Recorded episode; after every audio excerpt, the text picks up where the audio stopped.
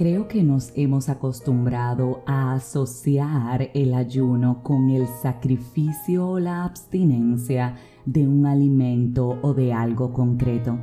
Sin embargo, hoy quiero compartir contigo un poco más sobre el tema y es que sí, es totalmente cierto que ayunar es sacrificar o entregarle algo a Dios que nos gusta, no a cambio, sino como una ofrenda por una necesidad, una intención o alguna situación que estamos pasando. Es una ofrenda mediante la cual le decimos, Señor, esto está ocurriendo, necesito tu ayuda, te ofrezco esto que tanto me gusta por este tiempo concreto hasta que esto se realice o hasta que me respondas o hasta que esta situación cambie o hasta que algo en mí cambie.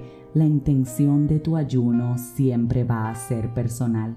Ahora, quiero compartirte que ayunar es un poco más que eso. Ayunar significa prescindir de algo para hacer tiempo de oración con Dios.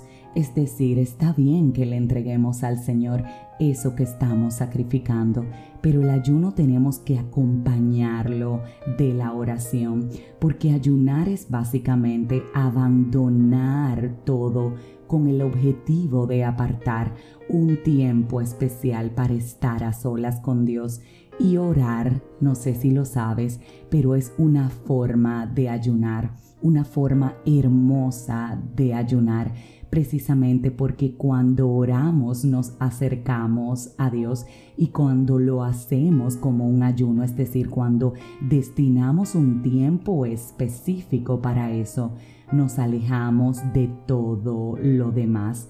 Las respuestas de Dios son un regalo de su gracia, no una recompensa por nuestro ayuno o por nuestro trabajo. Muchas personas dicen que ¿por qué ayunamos? ¿Cuál es la necesidad de hacerlo? Les resulta inclusive hasta extraño. Sin embargo, en Mateo 6:16 tenemos la respuesta y es que Jesús les dijo a sus discípulos lo mismo que nos dice hoy, escucha bien. Cuando ayunen, no pongan cara triste como hacen los hipócritas que demudan sus rostros para mostrar que están ayunando.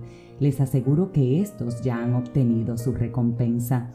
Lo que me quiero enfocar de este versículo bíblico es la parte inicial. Escuchaste, dijo, cuando ayunen, no si ayunan. Eso significa que Jesús espera que lo hagamos. Jesús espera que saquemos un tiempo especial para estar con Él, que saquemos un tiempo especial para entregarle alguna ofrenda, porque para Dios nuestras ofrendas son agradables y más las que están literalmente asociadas a la oración. Quiero que sepas que el ayuno te va a ayudar a purificar las motivaciones y las intenciones de tu corazón. El ayuno agudiza tu enfoque en lo celestial y clarifica tu perspectiva sobre lo terrenal. El ayuno te impulsa a orar con más persistencia y con más frecuencia. Y lo más importante, te acerca al Señor porque le revela qué tan sincero eres hacia Él al buscarlo en la oración. Así que sí, el ayuno tiene poder, no solo el ayuno de algo concreto que le entregamos como ofrenda al Señor, sino el que está asociado al tiempo de oración que le dedicas a Él. Ese te purifica, ese afina tus sentidos espirituales y lo más importante, te acerca al Padre. El ayuno tiene poder. El ayuno trae recompensa.